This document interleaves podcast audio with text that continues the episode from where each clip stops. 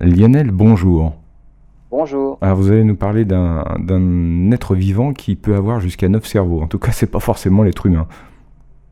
Les poulpes. En fait, les poulpes sont des créatures fascinantes, et notamment par leur intelligence.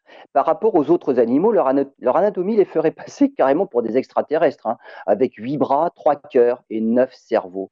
La pieuvre commune, Octopus vulgaris, est la plus étudiée, notamment pour son intelligence. Son système nerveux est composé d'à peu près 50 millions de neurones, soit l'équivalent de celui d'un chien. Mais les neurones du poulpe sont répartis complètement différemment. Pour la plupart des animaux, les neurones regroupés dans le système nerveux central, mais pas chez les poulpes.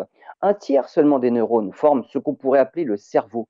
Les deux autres tiers sont des cerveaux périphériques répartis dans les huit tentacules. Des tentacules avec 200 ventouses qui permettent au poulpe de se déplacer, mais aussi de sentir, toucher, appréhender son environnement. Des expériences faites avec des poulpes ont permis aux scientifiques de déterminer quel genre d'informations sont collectées par les cerveaux périphériques des bras. Les mouvements, et la capacité à sentir les textures. Les cerveaux périphériques n'agissent pas de manière totalement indépendante du cerveau central. Il y a un flux d'informations qui circule entre les cerveaux périphériques et le cerveau central.